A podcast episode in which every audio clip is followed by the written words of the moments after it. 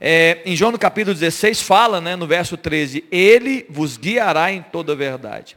E eu trouxe duas verdades principais aqui, que o Espírito Santo vai guiar você.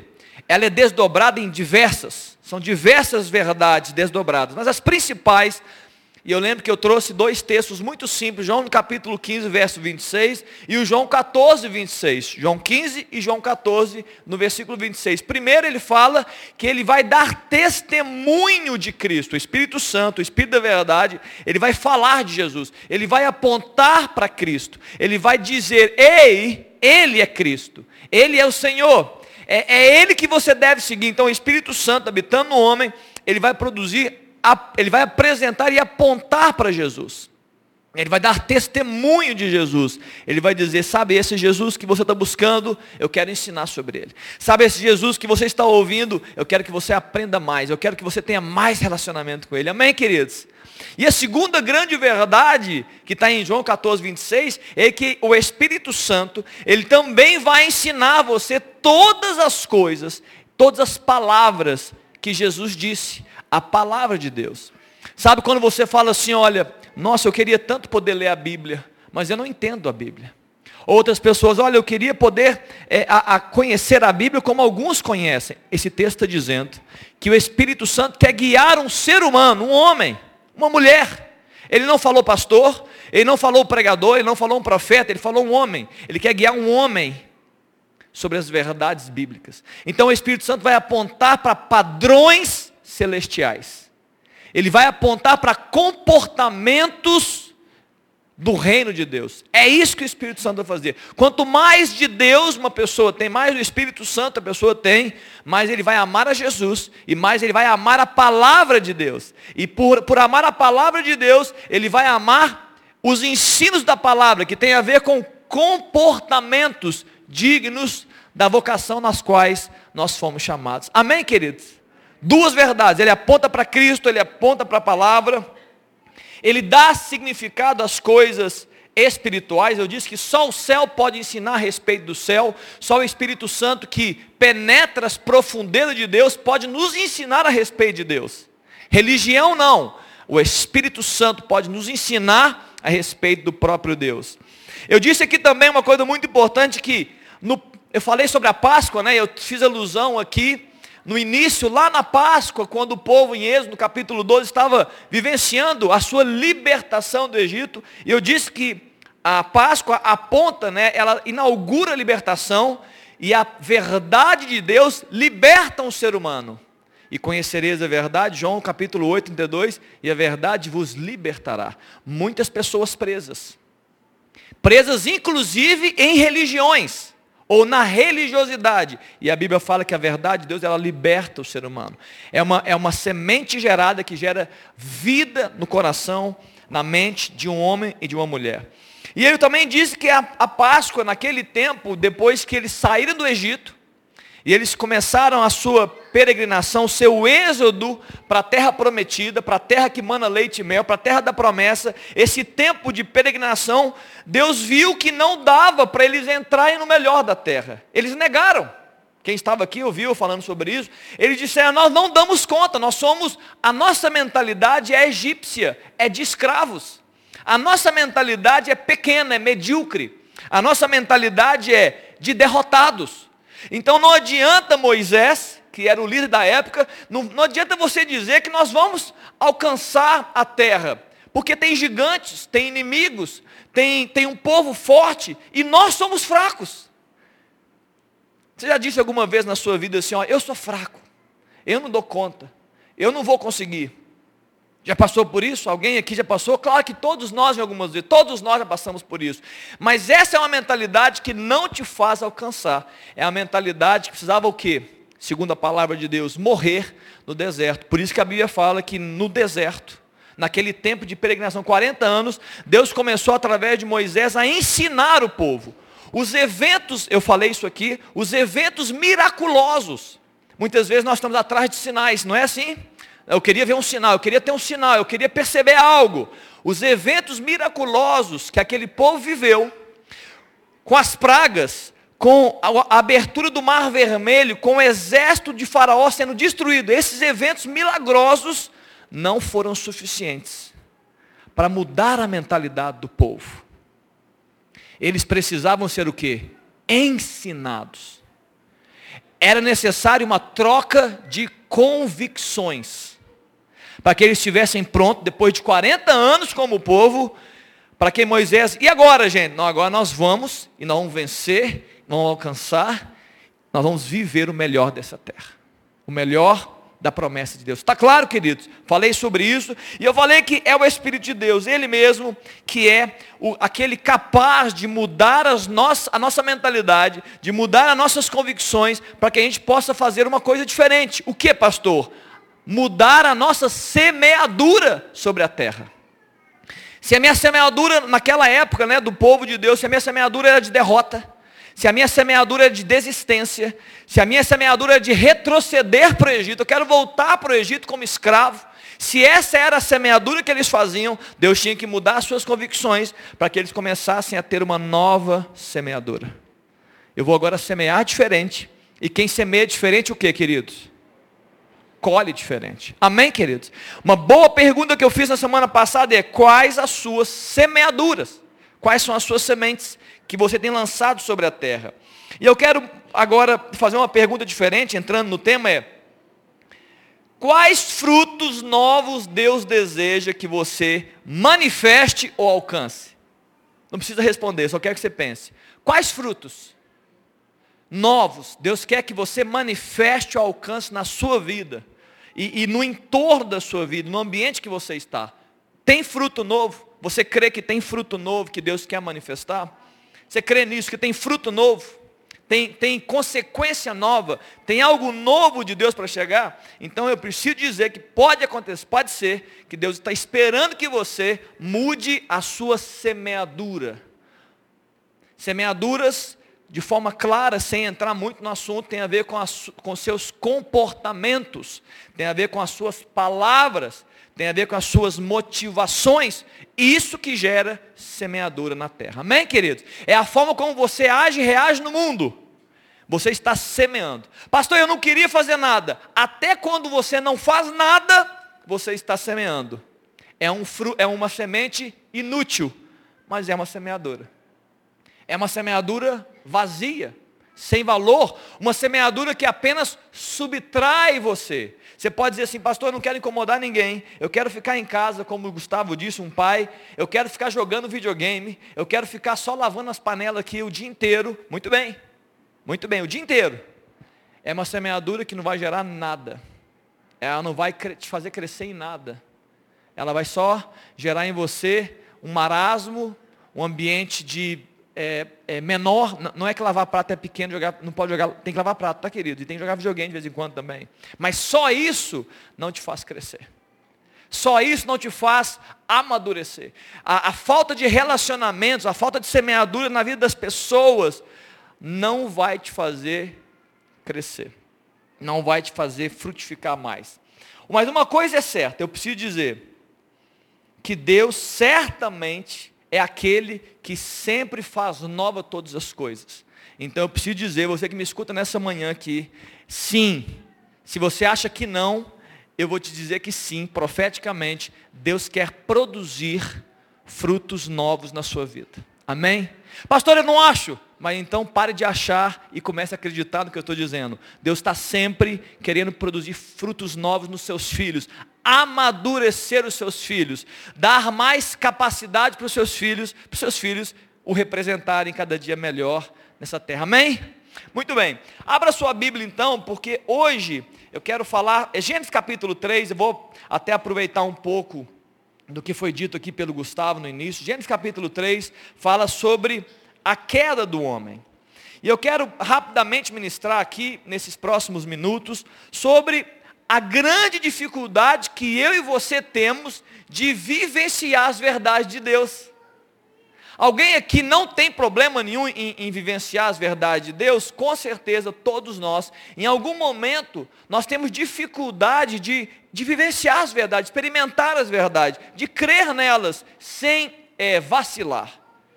Por quê? Por vários motivos. Eu quero colocar aqui alguns motivos para que você possa pensar sobre isso. E eu quero ministrar um pouco sobre isso. Gênesis capítulo 3, no verso 1. É, foi a primeira, é, rapidamente a gente lê, o tema hoje é experimentando a verdade.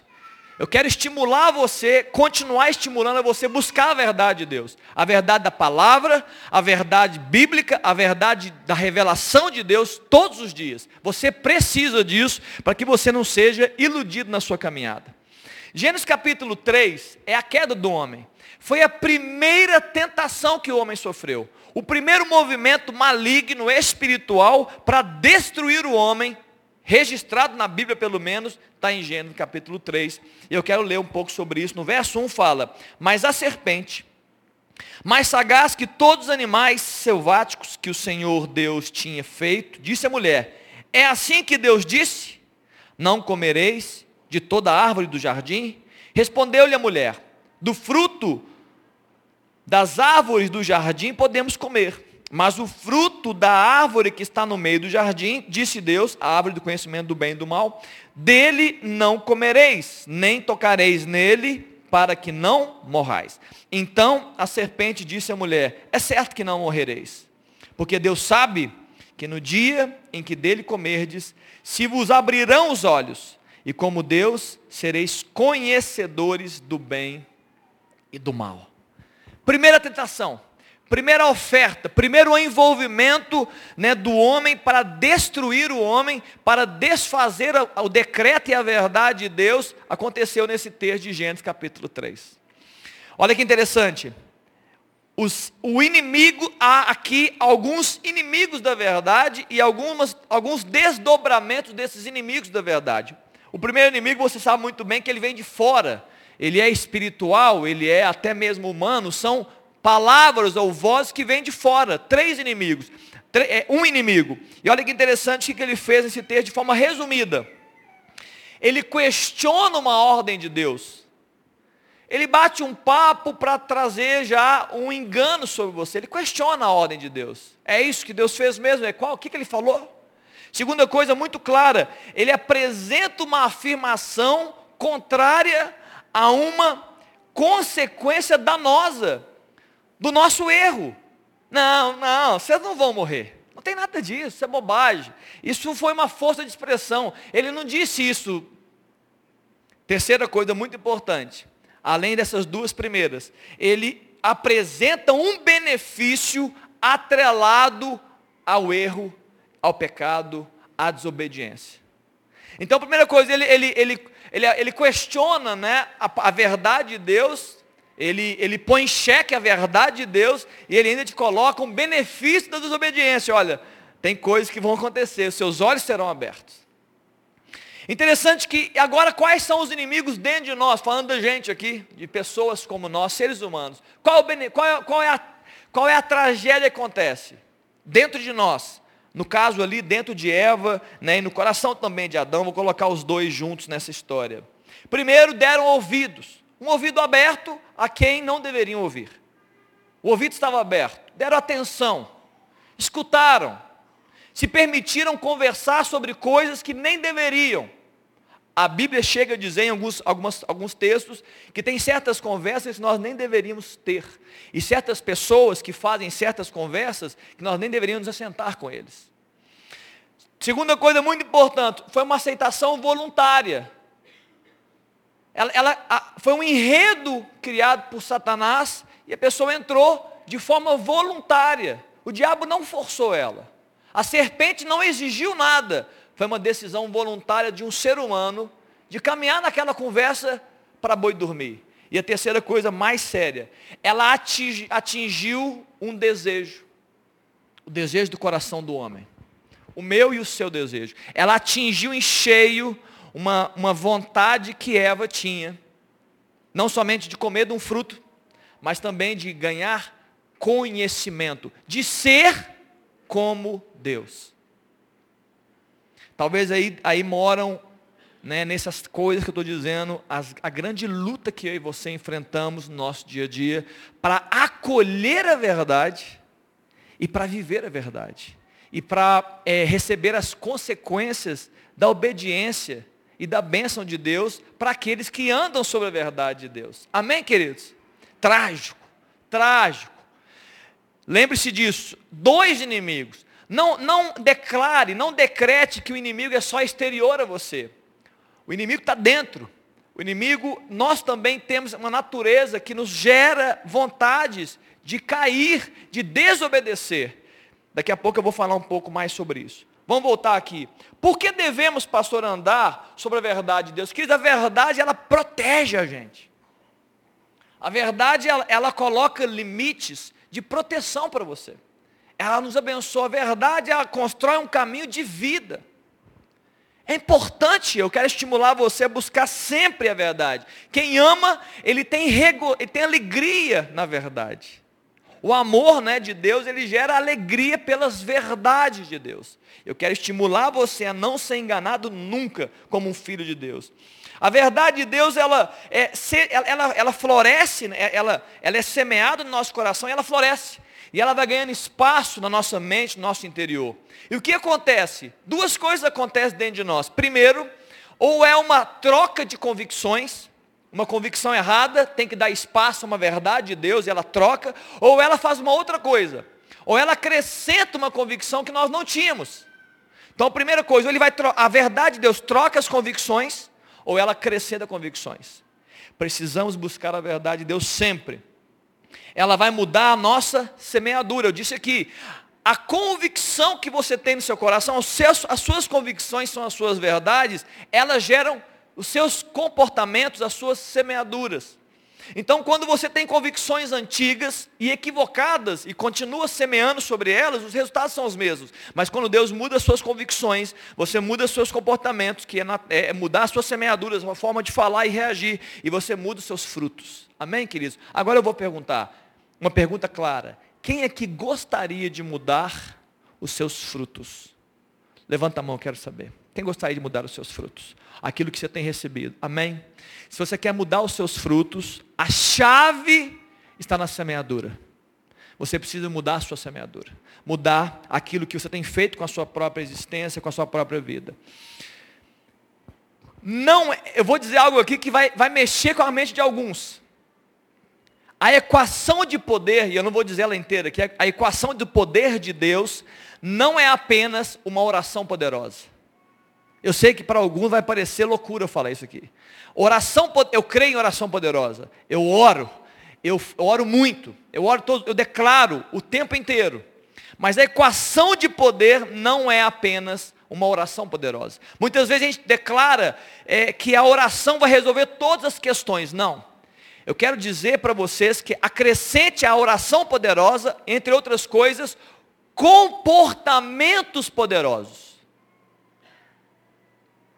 Acrescente às orações poderosas comportamentos poderosos. Existem comportamentos poderosos, são grandes semeaduras que vão te fazer colher grandes coisas.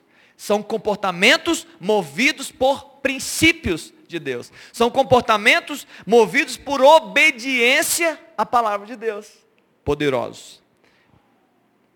Amém? Muito bem. Olha que está em Gálatas capítulo 5, no verso 25. Se vivemos pelo Espírito, no Espírito, andemos também no Espírito. Querido, ser conduzido pelo Espírito de Deus, pela terceira pessoa da Trindade, pela pessoa de Deus enviada, estou dizendo para quem não entende exatamente, é uma forma de dizer que estamos o quê? Escutando a voz de Deus. Eu estou escutando a voz do Senhor, seja ela da forma que ela vier.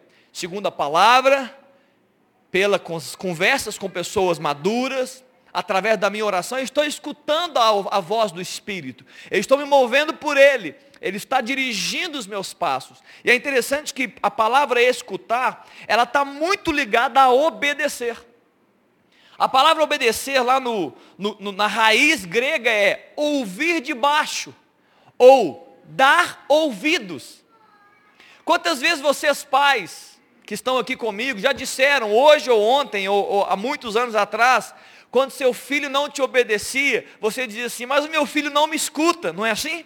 Nós atrelamos escutar com obediência. A palavra é a mesma, perdão, a raiz é a mesma. Muitas vezes então nós somos desobedientes a Deus porque nós não damos ouvidos ao que Ele fala. Nós não estamos escutando a voz de Deus, estamos conduzindo a nossa vida por qualquer voz que de alguma forma se tornou verdade para nós. Amém, queridos? Você vai guiar sua vida pelas suas verdades. Grava isso. Não tenha dúvida disso. Você vai guiar a sua vida pelas verdades que você tem. Boas ou não, verdadeiras ou falsas, você vai guiar a sua vida pelas verdades que você tem. Por isso que eu estou estimulando você a trocar as suas verdades pelas verdades de Deus, a se permitir, a conceder espaço para que o Espírito Santo possa te guiar em toda a verdade. Amém, queridos? Que, deixa ele te guiar toda a verdade. Eu tenho certeza que vai fazer muito bem para você. João no capítulo 8, no verso 29, põe para mim, Léo.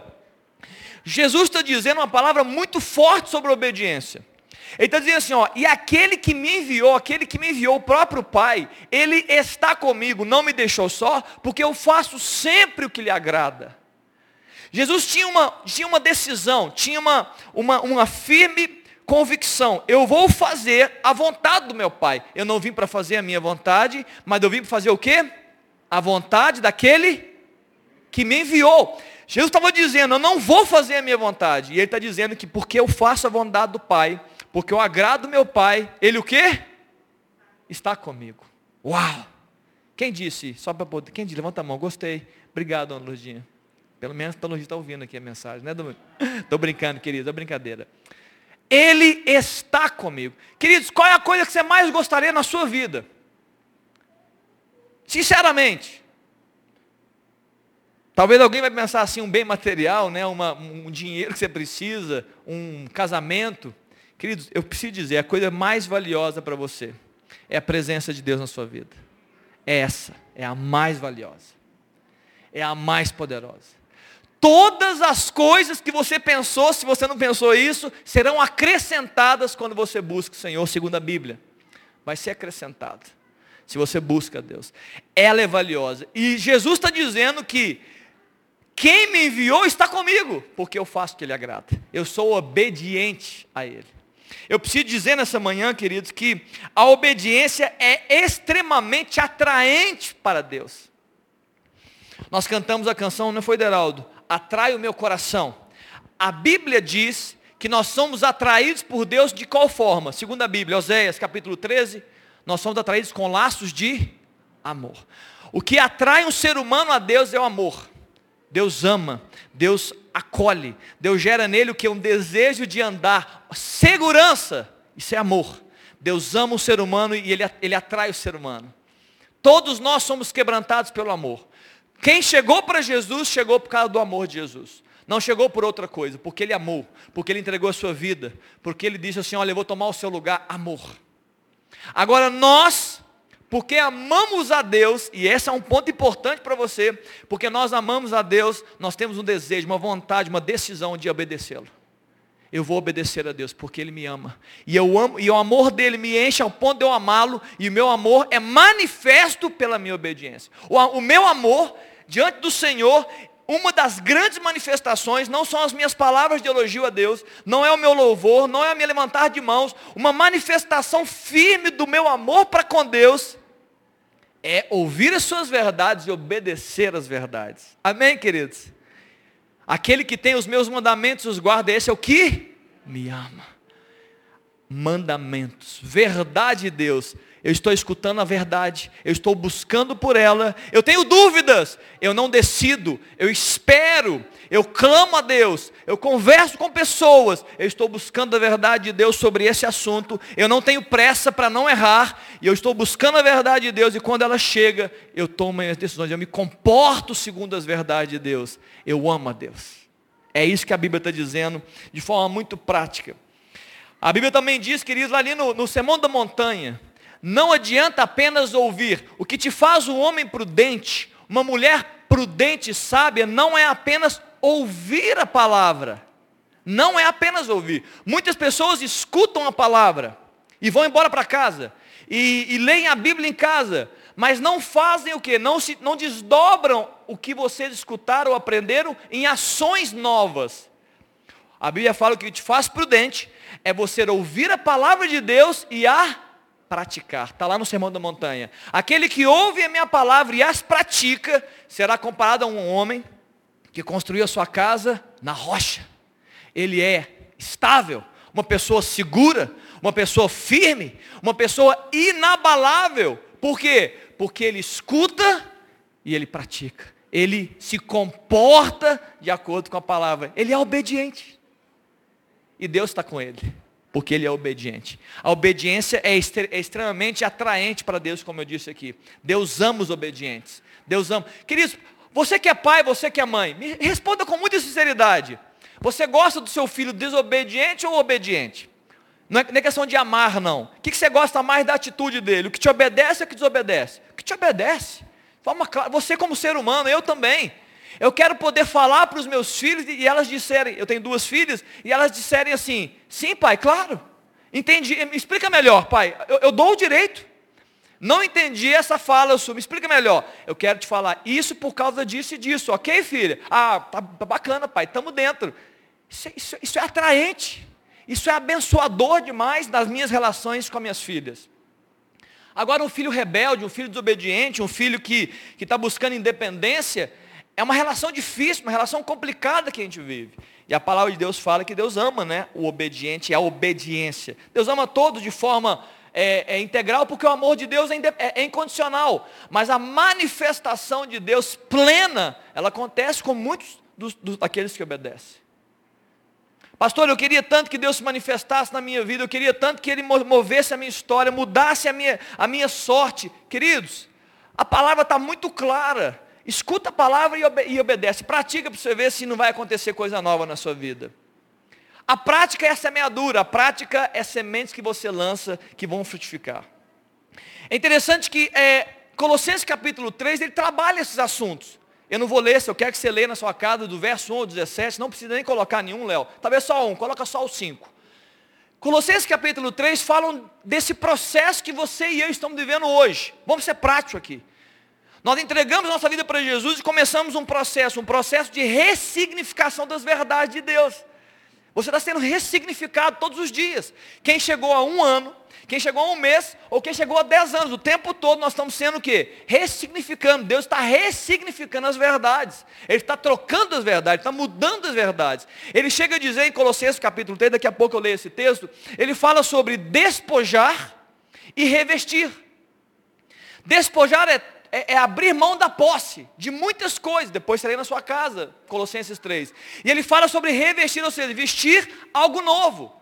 Eu chamo isso do desafio da transformação de um ser humano. Deus está nos chamando a sermos transformados. Se você vem para Cristo e acha que isso não vai acontecer, não, eu quero as bênçãos de Deus, eu quero a mão de Deus, eu quero o poder de Deus, eu quero a graça que Ele tem. Tudo isso você pode receber, mas não, tem, não está desassociado da obediência. A obediência faz parte do processo da sua relação com Deus. E nessa obediência, nós vamos sendo modificados. O Espírito vai nos ensinando, ele vai mudando a nossa sorte, ele vai mudando as verdades, e você se comporta diferente. Qual que é a medida, pastor? Qual é a medida? A medida é Cristo, o varão perfeito. A medida é Ele. Só que nós nunca seremos perfeitos, então nós estamos num processo de aperfeiçoamento. Eu gosto dessa analogia que eu faço, muito simples, para mostrar um pouco da sua vida. Se você estivesse desenhando, se eu dissesse para você, um papel e caneta na sua mão agora, eu quero que você desenhe uma casa. Desenhe para mim uma casa. Você certamente faria algo parecido. Um triângulo, um retângulo do telhado, um outro retângulo, um outro retângulo, uma casinha, uma janelinha, janelinha, uma chaminézinha. Alguns mais detalhados, devo fazer uma graminha do lado, sim ou não? Não seria. Quem faria essa casa aqui? Quem desenha? Eu desenharia, eu sou engenheiro, tá gente? Passando vergonha aqui. Eu desenharia essa casa também. Aí eu te pergunto, olha que pergunta bacana, grava isso, semeador. Você é um semeador, uma semeadora. Há quantos anos você desenha essa casa? Desde os seus 5, 6 anos. E você agora com 30, 40, 50, 60, 70, 80 anos, seria a mesma casa. O que, que significa? Que você não evoluiu no processo de desenhar uma casa. Aí você vai dizer assim, olha, não pastor, mas difícil. Queridos, calma. Você não foi cobrado. Isso não mudou a sua vida. Você não é um arquiteto. Você não teve trabalho para desenhar uma casa.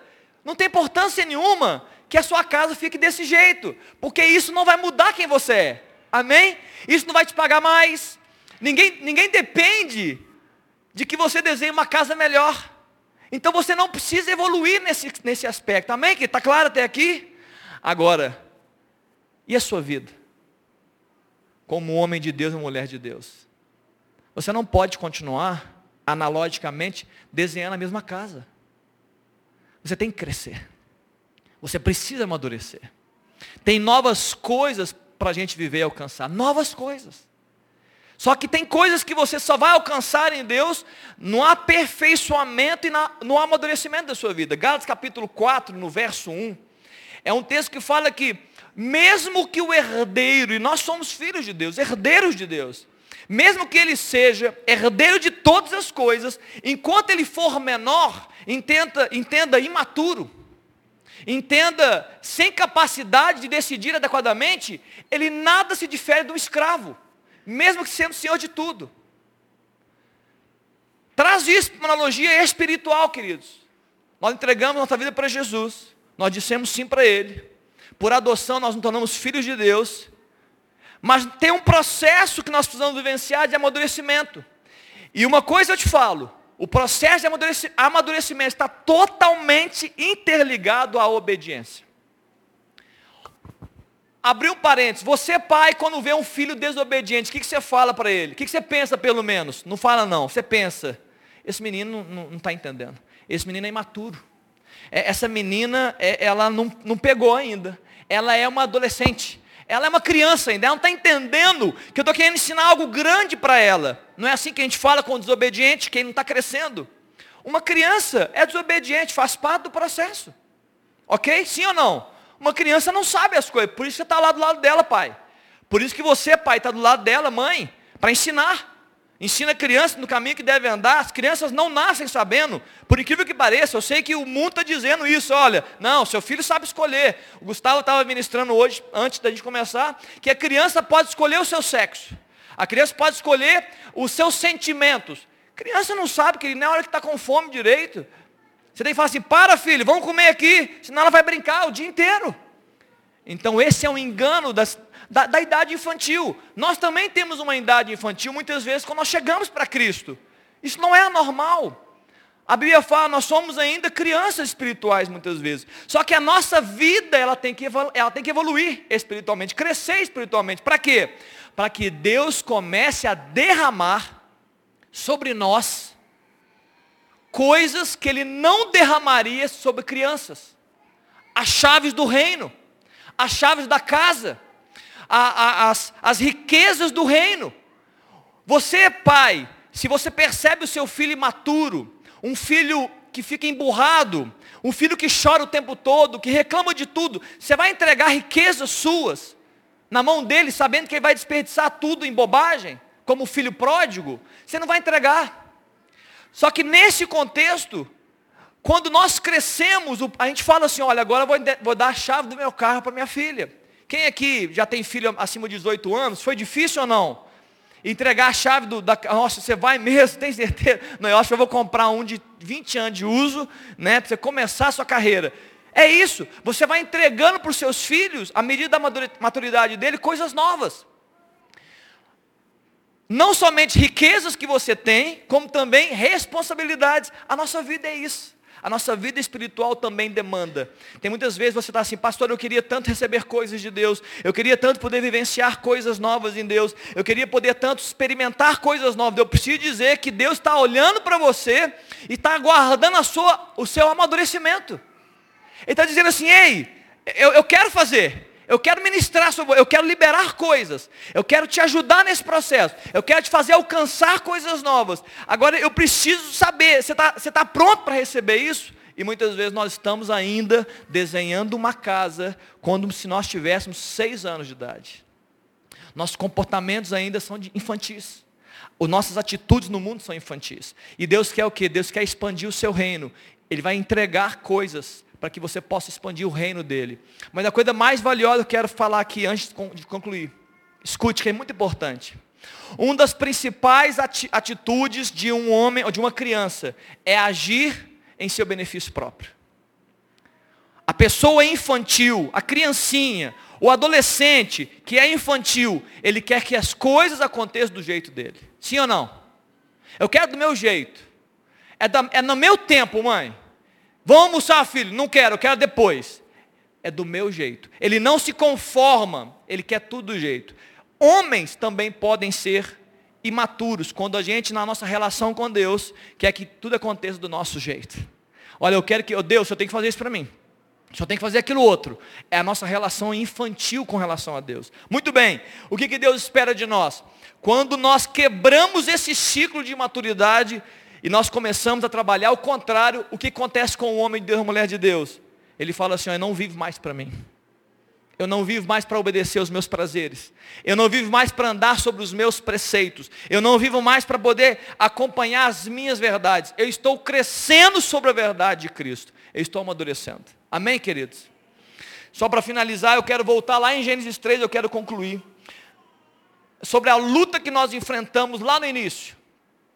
Pastor, como é que eu mudo essa história? Como é que eu mudo agora? Como é que então, como é que eu paro de desenhar essa casa infantil e desenho uma casa linda?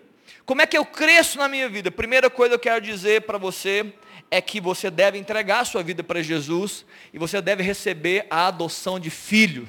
Essa é a primeira coisa que você precisa fazer. Eu não sei quantos vocês estão aqui que ainda não fizeram. A primeira coisa que nós devemos fazer para entrar nesse caminho de amadurecimento, de crescimento, de relação firme, né, de poder vivenciar coisas novas, é entregar a vida para Jesus. Segunda coisa, eu quero fazer alusão a Gênesis capítulo 3. A segunda coisa, o que, que mexeu em Eva, o que, que mexeu em Adão fortemente ali, principalmente em Eva? A proposta foi de conhecimento. Conhecimento está atrás a poder, a controle. O que está por trás ali de Eva na primeira, na primeira tentação é que ela estava desejando conhecimento, que significa controle, conhecer tudo, é controlar, é ter poder sobre as coisas.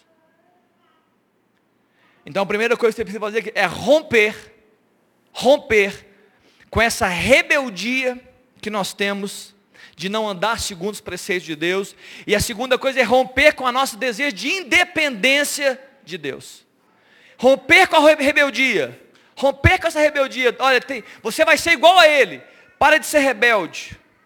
Igual a ele em termos de assumir a posição que ele está. E a segunda coisa, não viva de forma independente. A Bíblia fala em, em, em, Jeremias capítulo 2, no verso 13, porque dois males me fez o povo. Dois males, grava isso que eu estou terminando. Dois males, Jeremias 2,13, Léo. Dois males me fez o povo. Primeiro deles, ele comet... a mim me deixaram o manancial de águas vivas e cavaram cisternas, cisternas rotas que não retêm água, poços que não retêm água. Queridos, Deus está dizendo o seguinte, olha, dois, dois erros os homens cometem. O primeiro erro é que eles me deixam. Eles escolhem outros deuses para si. Segunda coisa, eles constroem um manancial para si próprios com as suas próprias forças, mas são apenas cisternas rotas, vazias, que não detêm água. Por isso que um, um, um homem que não busca a Deus está sempre frustrado com a sua existência, está sempre buscando saciar a sua vida com as suas próprias forças. Não deixemos o Senhor e não busquemos soluções próprias. Não busque soluções próprias busque o Senhor. E eu quero finalizar dizendo que, além disso, além de romper com coisas, além de você entregar a sua vida para Jesus, eu quero dizer que você vai desenvolver a sua vida. Filipenses capítulo 2, verso 12, fala que você deve desenvolver a sua salvação com temor e tremor. Porque Deus é, é, é, Deus é quem efetua em nós tanto querer quanto realizar. O seu crescimento o seu amadurecimento, a sua livre disposição para obedecer à verdade de Deus, para ser guiado por ela, vai te dar um abrir de olhos para entender qual é a vontade de Deus e vai te capacitar para cumprir a vontade de Deus. Amém, queridos? É um desenvolvimento. A minha casa agora está melhorando. A minha casa não é tão simples. Eu agora sou um homem e uma mulher de Deus. Amém, queridos? Vamos orar por isso. Feche seus olhos, eu quero orar. Pastor Ari, eu já quero te convidar para subir aqui à frente. Nós, nós, temos um momento muito especial também. Feche seus olhos aqui, eu quero só fazer uma oração. Eu quero selar essa palavra com uma oração. Pai, a tua verdade, ó Deus, é a palavra de Deus. A tua palavra é a verdade. Ó Deus, não há outra verdade, ó Deus, que subsiste Ó Deus, pelo século dos séculos e eternamente, a não ser a verdade que está a Deus atribuída ao Senhor e através das tuas palavras. Jesus, nos enche com essa verdade. Ó Deus, que a tua palavra, Deus, seja derramada, a tua verdade, ó Deus, seja, ó Deus, penetrante na nossa mente e coração. Ao ponto, ó Deus, de sermos, ó Deus, reconhecidos como homens maduros, que obedecem à verdade, como mulheres maduras, sábias que obedecem à tua verdade. Jesus, que essa verdade, ó Deus, seja vivenciada, experimentada, Deus, no relacionamento com o teu Espírito. Espírito Santo nos guia. Espírito Santo guia aqui os homens que estão aqui, as mulheres que estão aqui. Guia Deus as famílias que estão aqui sobre a verdade do Senhor, a verdade de Cristo e a verdade da tua palavra. Dá-nos essa verdade, Pai. Concede, ó Deus, a nós isso. Ó Deus, e nos ajuda a vivenciar, ó Deus, novas semeaduras por nossos comportamentos Ó Deus, para que nós possamos, ó Deus, gerar novos frutos, novas colheitas, novos alcances. Ó Deus, que o teu olhar sobre nós, sobre nós como pessoas, como família, como igreja, que o teu olhar sobre nós seja olhando, ó Deus, homens que estão crescendo, mulheres que estão amadurecendo, ó Deus, jovens que estão se aperfeiçoando, de tal forma, Deus, que o Senhor possa entregar a nós, Deus, as coisas celestiais nós possamos tomar posse, ó Deus, da herança, ó Deus, da expansão do teu reino, ó Deus, de apresentar o teu reino aos quatro cantos dessa terra. Faz isso, Jesus, é a minha oração. Amém. Amém, queridos. Louvado seja Deus. Pastor Ari, por favor.